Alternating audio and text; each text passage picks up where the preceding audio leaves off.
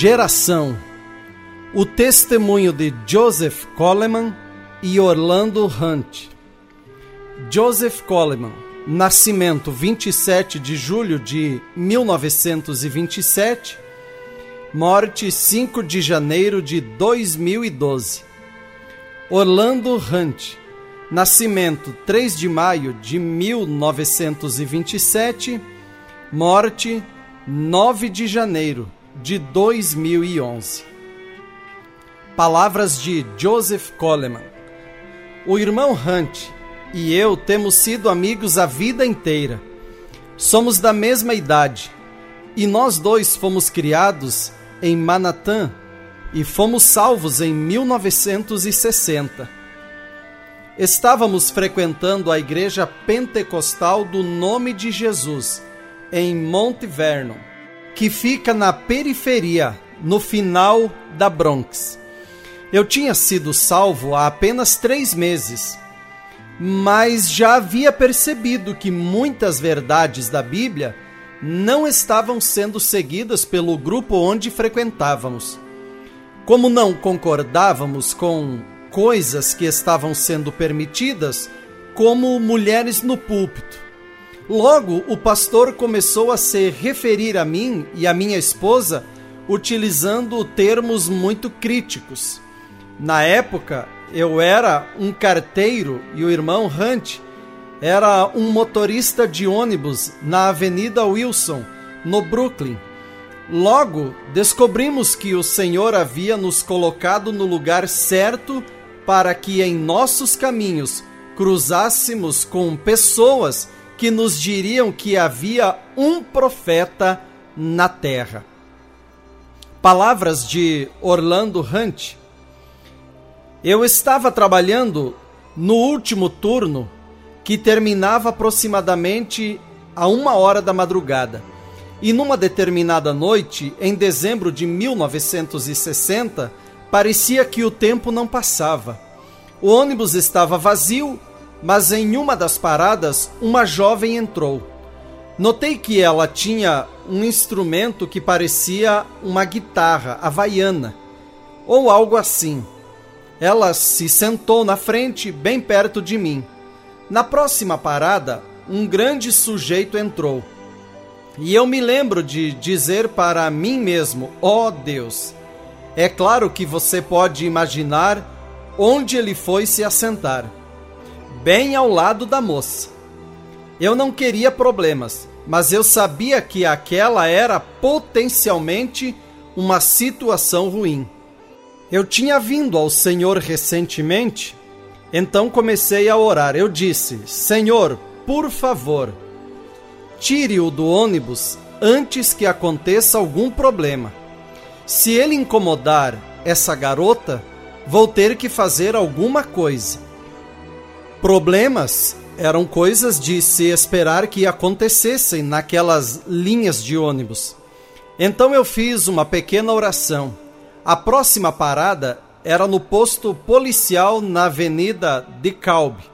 E de repente, o homem tocou a campainha e saiu. Ele não disse nada para mim e eu não disse nada para ele, mas fiquei muito contente que ele saiu. Meu coração estava saltando. Sou muito emotivo às vezes e eu tentei segurar. Mas quando ele desceu do ônibus, foi como se um grande peso saísse de mim. A única maneira que eu tinha para me expressar era dizendo: Ó, oh, obrigado, Jesus. Eu estava a ponto de efervescer, completamente cheio. Quando eu falei isso, a moça perguntou: foi você? Respondi: Sim, fui eu. Ela indagou: O que aconteceu? Eu disse: Eu só estava agradecendo a Deus. Ela interrogou: Você é um salvo? Exatamente naquele momento, algo pentecostal me atingiu. Salvo, santificado e cheio do Espírito Santo. Respondi-lhe. Ela disse: Eu também sou. Eu quis saber: se você é uma salva, santificada e cheia do Espírito Santo, O que você está fazendo aqui fora a esta hora da noite? Não percebe que poderia ter colocado a si mesma e a mim em apuros? Ela respondeu: Bem, eu acabei de sair da igreja. Aconselhei-a: Você deveria ter alguém para ajudar a te levar para casa. Ela estava indo até o final da linha, e nem é preciso dizer. Começamos a conversar. O irmão Coleman e eu estávamos procurando um homem de Deus que pregasse a palavra de Deus e batizasse no nome do Senhor Jesus Cristo, e que operasse sinais e maravilhas. Então ela mencionou algo sobre um profeta. Ela disse: Nós seguimos os ensinamentos de William Branham. Indaguei: William quem? Nunca tinha ouvido falar dele. Ela declarou: Ele é um profeta. Eu estive lendo minha Bíblia em Gálatas, capítulo 1, onde diz que se alguém ou até mesmo um anjo vier e pregar outro evangelho, que seja anátema e continuou: Ele prega exatamente o que Paulo pregou. Perguntei: Com sinais e maravilhas e batiza em nome de Jesus? Ela disse: Sim, Senhor. Acho que você deveria vir até nossa igreja e comprovar. A igreja onde frequentávamos não queria que visitássemos nenhum outro lugar, mas nós queríamos sair para as ruas, como na rua 42, para ajudar as pessoas. Mas o pastor dizia: aquela terra está completamente acabada. Eu disse: mas não fomos nós que acabamos com ela. Há muitas pessoas que precisam de Jesus Cristo e eu estava pensando apenas em poder testificar para eles e trazê-los à igreja. Então telefonei para o irmão Coleman e lhe contei sobre a irmã que eu havia conhecido e que ela disse que estaria orando por nós e que deveríamos ir lá e comprovar. Palavras de Joseph Coleman. Foi em maio de 1961 quando o pastor pentecostal começou a realmente pregar muito forte contra nós, a ponto de ficar insuportável. O irmão Hunt me lembrou da igreja em que batizavam no nome de Jesus. E então eu disse: Vamos onde batizam de acordo com Atos 2, 38. Então fomos à igreja do irmão Anthony Milano. Entramos e isso causou um certo rebuliço no lugar. Não sabíamos que a irmã Mary, a moça no ônibus do irmão Hunt, havia contado sua experiência e que a igreja estava orando por nós há cerca de seis meses. Quando nos conheceu, o irmão Milano não tinha como saber que desde quando fomos salvos, eu e o irmão Hunt estávamos fazendo estudos bíblicos na minha cozinha. Começamos com Gênesis capítulo 1 e em Gênesis capítulo 3 vimos que havia duas sementes nossa pergunta era: para onde elas foram? E como não podíamos achar a resposta, deixamos isso de lado. Então, quando o irmão Anthony nos viu, começou a pregar uma mensagem muito dura para ver se conseguiríamos suportar. Ele disse: Havia duas sementes no jardim do Éden. Dissemos: Amém pois estávamos procurando por isso o ano inteiro. E isso quase o fez cair do púlpito. Depois do culto, o irmão Pat Tyler veio e nos cumprimentou.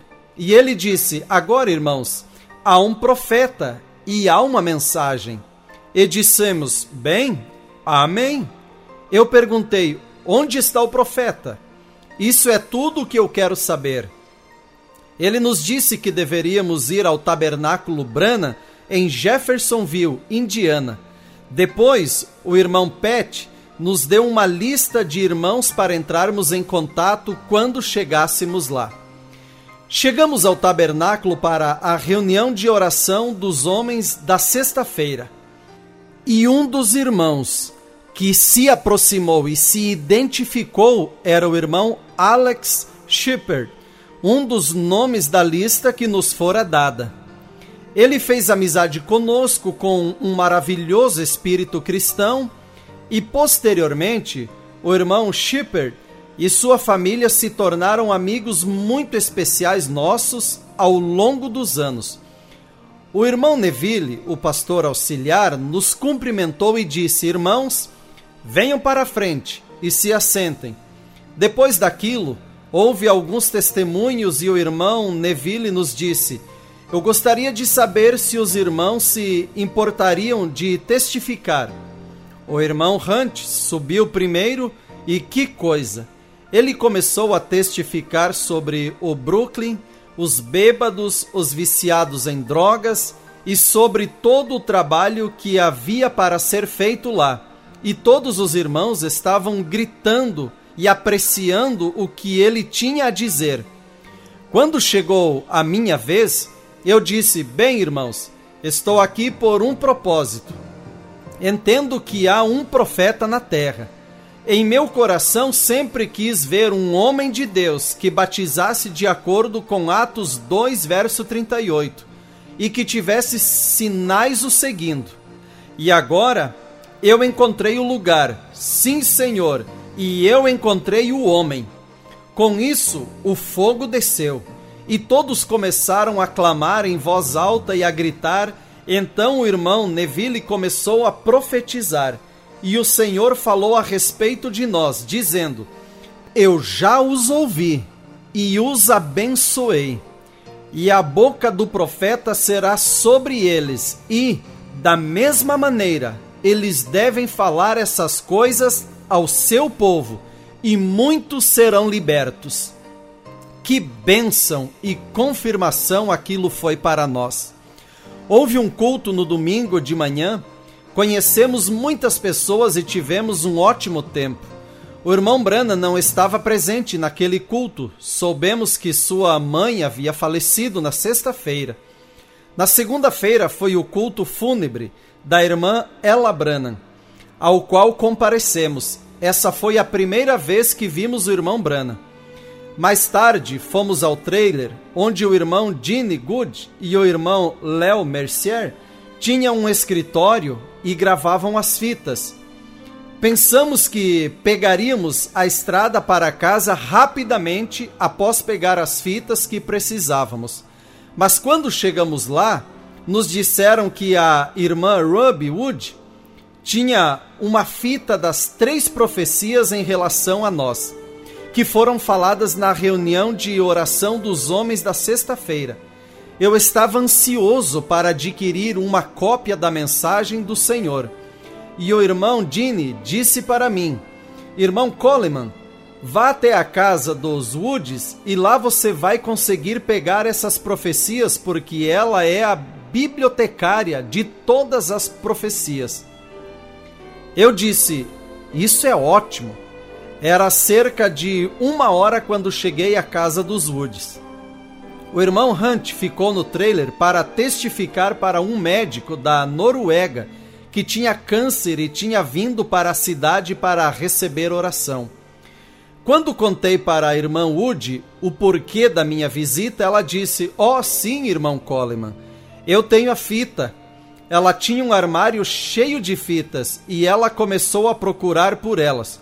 Procurou por um tempo e disse: Eu admito, não a encontrei em lugar algum. Eu disse: Bem, obrigado por procurar. E voltei ao escritório. Quando cheguei, o irmão Dini disse: Não, irmão Coleman, volte lá. Ele foi muito insistente. Então voltei até a casa dos Woods, que ficava a 20 minutos de distância. Quando cheguei, ela estava procurando em todos os cantos da mobília. De onde eu estava, eu podia ver uma fita em cima do armário onde ela estava procurando. Comecei a falar algo sobre isso, mas o Espírito Santo me disse: não diga nada. Então, eu não disse uma palavra sequer. Retornei ao escritório e novamente o irmão Dini disse: Volte. Pela terceira vez voltei. A irmã Wood disse: Bem, eu não sei Então, de repente, ela olhou em cima do armário e disse: Bem, aqui está. Era por volta das 16h30 quando retornei ao trailer. O irmão Hunt ainda estava conversando com o médico norueguês, edificando sua fé. Dez minutos depois, ouvimos uma buzina de carro do lado de fora. Era o irmão Brana. O irmão Léo e o irmão Dini saíram e falaram com o profeta. Mas o restante de nós ficou assistindo pela janela. Tudo o que eu podia pensar era: Uau, ali está o profeta. De repente ele fez um sinal para nos aproximarmos. Ele permaneceu sentado no carro e quando nos aproximamos, pudemos sentir uma unção tremenda. Eu nunca havia sentido algo como aquilo. Ele conversou por um minuto com o irmão norueguês e prometeu que o veria em uma entrevista particular em alguns dias. Depois disse para todos nós: Sim, eu me perguntava se minha mãe estava na noiva de Cristo. Pensei comigo, na noiva? Pensei que todos estivessem na noiva. Isso era tudo que eu sabia na igreja pentecostal. Depois ele prosseguiu nos contando sobre uma visão em que ele viu sua mãe numa cabine alta, uma posição de honra, usando um elegante vestido vitoriano, como eles usavam no começo do século XX. Ali estava ela na cabine da rainha de modo que ele soube que ela estava na noiva. Fomos os primeiros a quem ele relatou a visão, e ele também nos contou outras coisas. Você não pode imaginar como nos sentimos. Tínhamos visto o profeta, ouvimos as profecias, estávamos flutuando. Retornamos ao tabernáculo onde o irmão Branham pregou a restauração da árvore noiva no domingo de Páscoa, dia 22 de abril de 1962. Foi o primeiro culto de que participamos e foi quando fomos chamados na audiência. A fila de oração estava formada do lado direito do irmão Brana, como sempre, e ele estava falando com uma pessoa na fila, um homem com asma. O irmão Hunt e eu estávamos do lado esquerdo do auditório, em direção ao fundo. O irmão Hunt estava orando por sua irmã, Millie, que também tinha asma, e eu estava orando por meu pai, que tinha sofrido um derrame. Então a fé do irmão Hunt moveu a coluna de fogo desde a plataforma até onde estávamos sentados. E quando o profeta falou com o irmão Hunt, senti a presença de Deus foi quando o irmão Brana disse: Há um homem de cor sentado bem ali no fundo, olhando para mim. Ele tem alguém que está doente. Isso mesmo, com asma e sinusite. Isto é certo. Você o tocou. Você não é daqui, Senhor. Você veio do leste, nordeste, nessa direção. Você veio de Nova York. Você é o irmão Hunt. Você crê? Muito bem. Esse que está ao seu lado orando é seu amigo. Você crê que sou um profeta de Deus? Você veio com ele. Seu nome é Coleman e você está orando por seu pai que está com um tumor. Assim diz o Senhor: vá, creia agora. Comecei a louvar a Deus e o irmão Brana começou a nomear as aflições que estavam em meu corpo. Continuei a louvar enquanto ele falava. Então ele disse: Jesus Cristo te curou. Retornamos no dia 11 de novembro de 1962, quando ele pregou nomes blasfemos. Chegamos no sábado às 13 horas e fomos direto para a casa dos Shepherds.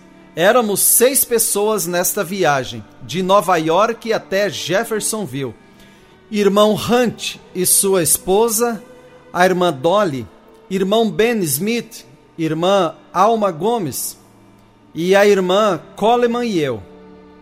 Alguns instantes após chegarmos, o Espírito Santo me disse de forma clara: vá à casa do meu profeta, agora mesmo.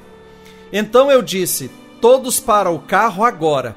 Vamos à casa do profeta. Dirigimos até a Alameda Ewing e passamos por sua casa e fomos até a rua Uticapik e fizemos o retorno. Enquanto estávamos voltando, bem devagar, o irmão Brana saiu da casa rapidamente e foi até a garagem. Ele estava de chinelos e agiu como se fosse abrir a porta da garagem então ele olhou em volta. Eu creio que Deus o mandou ali. Eu disse: Hunt, pare o carro. E todos nós saímos. O carro ficou parado em um lugar que estava bloqueando a passagem. Então o irmão Brana veio pela entrada e disse: Como vocês estão?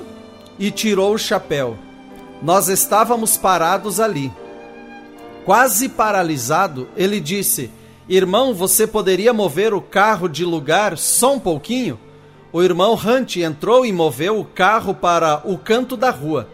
Enquanto isso, o irmão Brana estava parado.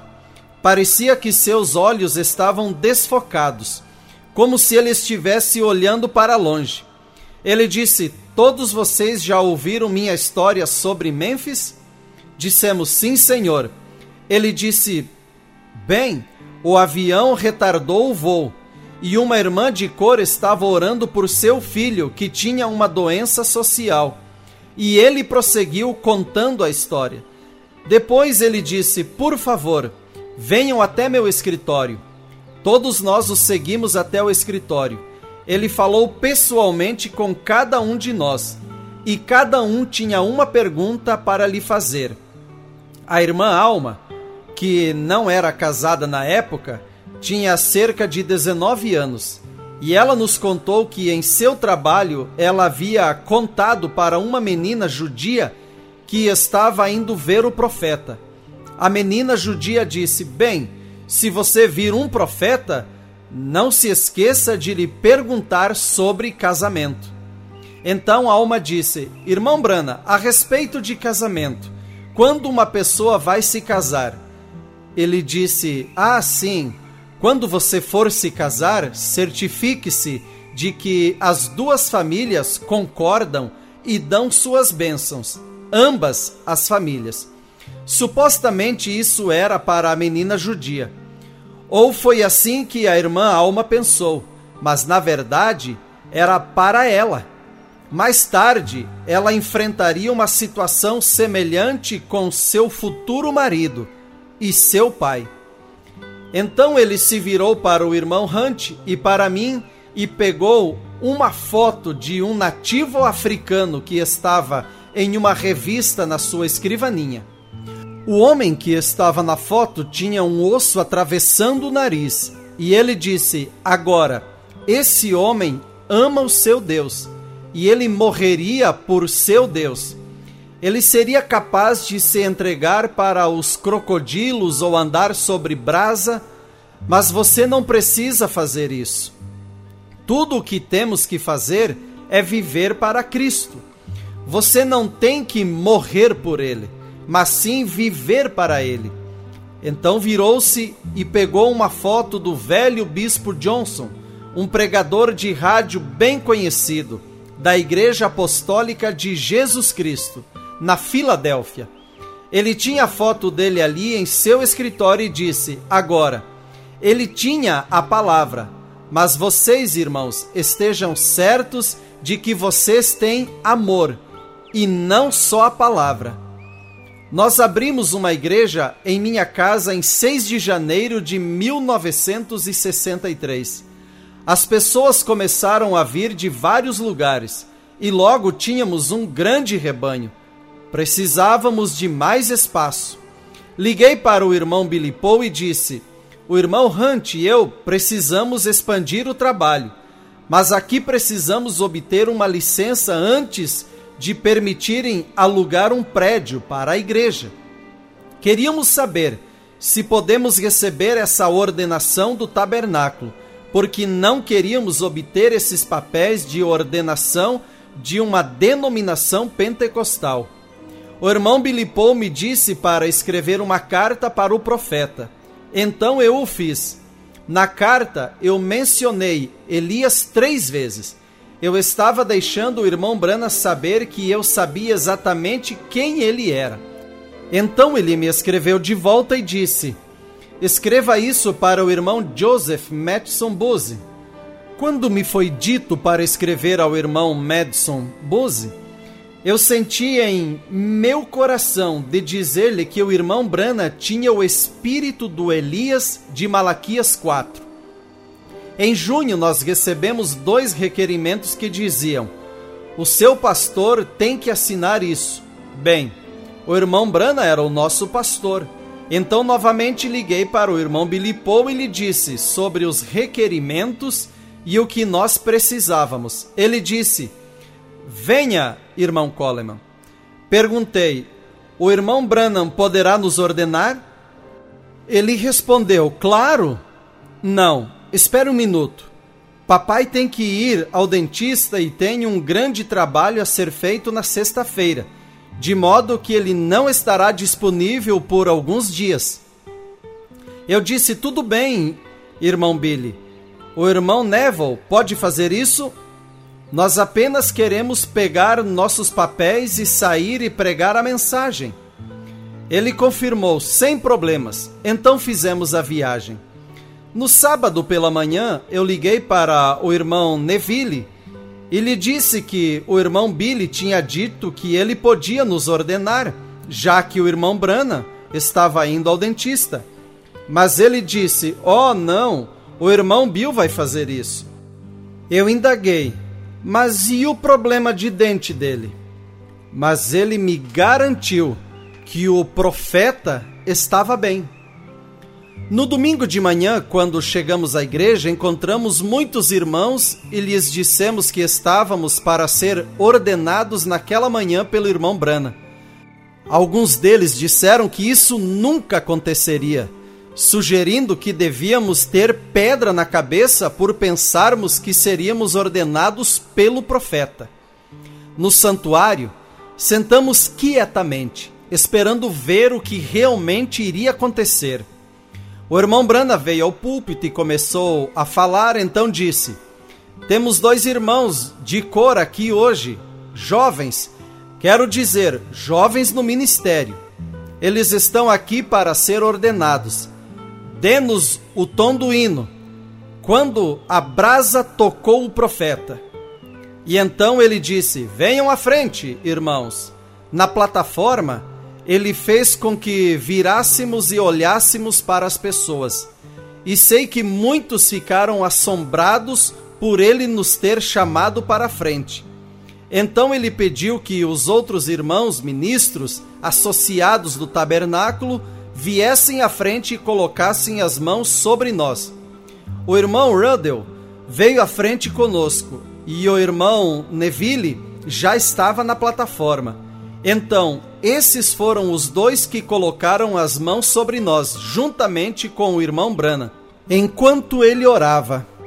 Pai Celestial, possam estes homens agora viver e trabalhar na colheita de Deus isso tudo está na fita A Acusação. Durante a nossa ordenação, houve uma pequena frase dita pelo profeta que eu não pude ouvir claramente.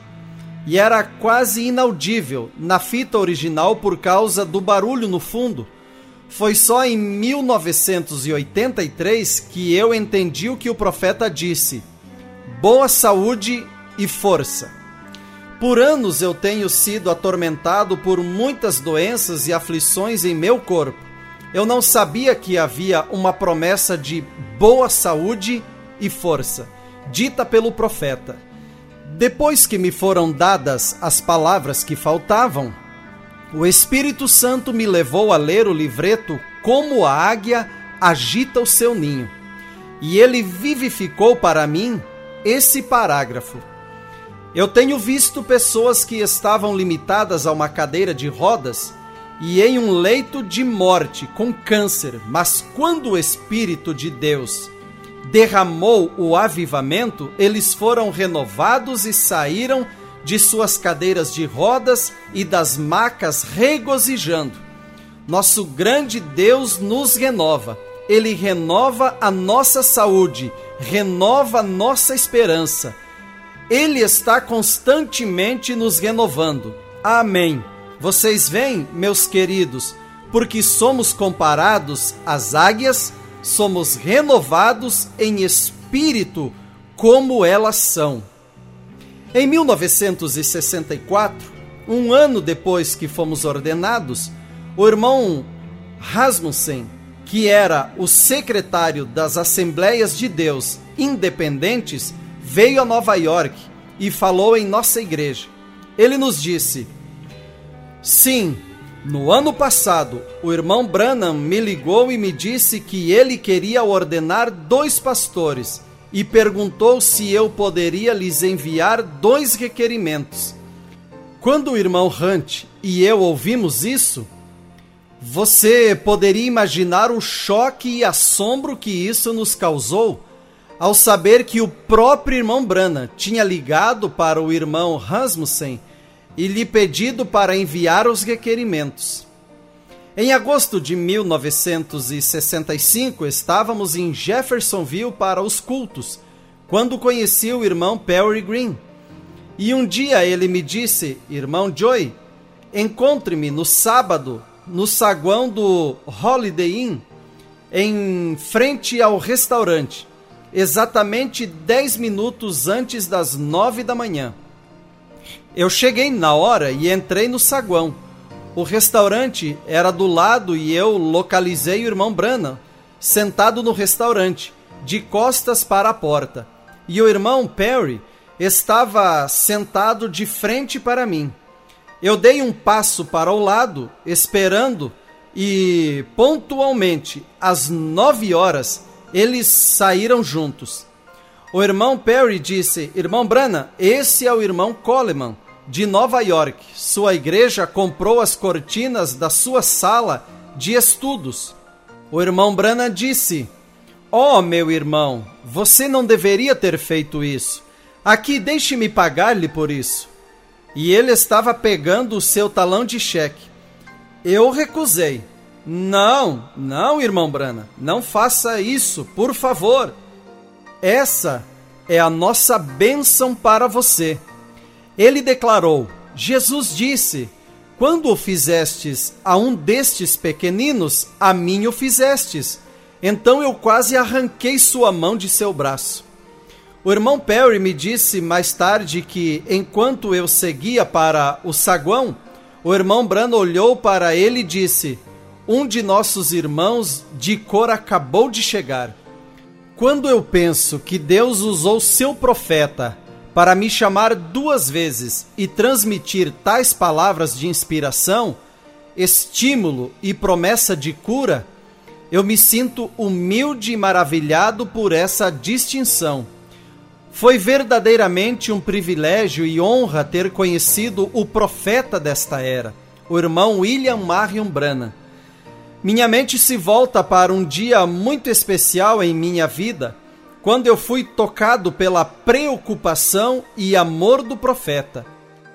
Era 14 de junho de 1964 e o irmão Brana tinha desvelado Deus para nós durante o culto da manhã. À noite ele pregou o estranho. E eu posso verdadeiramente dizer que Deus, velado no profeta, me consolou no momento da minha maior necessidade. Eu fiquei sabendo por um irmão que o irmão Billy Paul queria me ver. Após o culto, eu fui para o estacionamento e lá eu o vi com o irmão Brana. Toda a virtude tinha deixado o profeta. Ele estava fraco e o irmão Billy Paul o estava apoiando. De repente, o irmão Brana ajeitou seu pequeno e corajoso corpo, virou-se para mim e disse: Irmão Coleman, eu estava procurando por você lá dentro para chamá-lo. E em seguida, com tamanha sinceridade, ele disse três simples palavras para mim: Deus te abençoe. O que eu posso dizer Todos os meus cuidados e fardos me deixaram completamente e eu propus em meu coração que daquele momento em diante iria continuar combatendo o bom combate.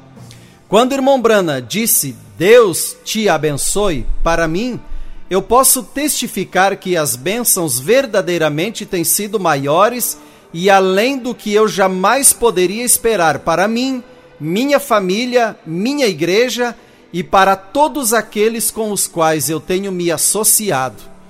Verdadeiramente, a Bíblia diz para crer nos profetas que você será próspero. E pela manhã cedo se levantaram e saíram ao deserto de Tecoa. E ao saírem, Jeosafá pôs-se em pé e disse: Ouvi-me, ó Judá, e vós, moradores de Jerusalém, Crede no Senhor vosso Deus e estareis seguros. Crede nos seus profetas e prosperareis. Segunda Crônicas, capítulo 20, verso 20.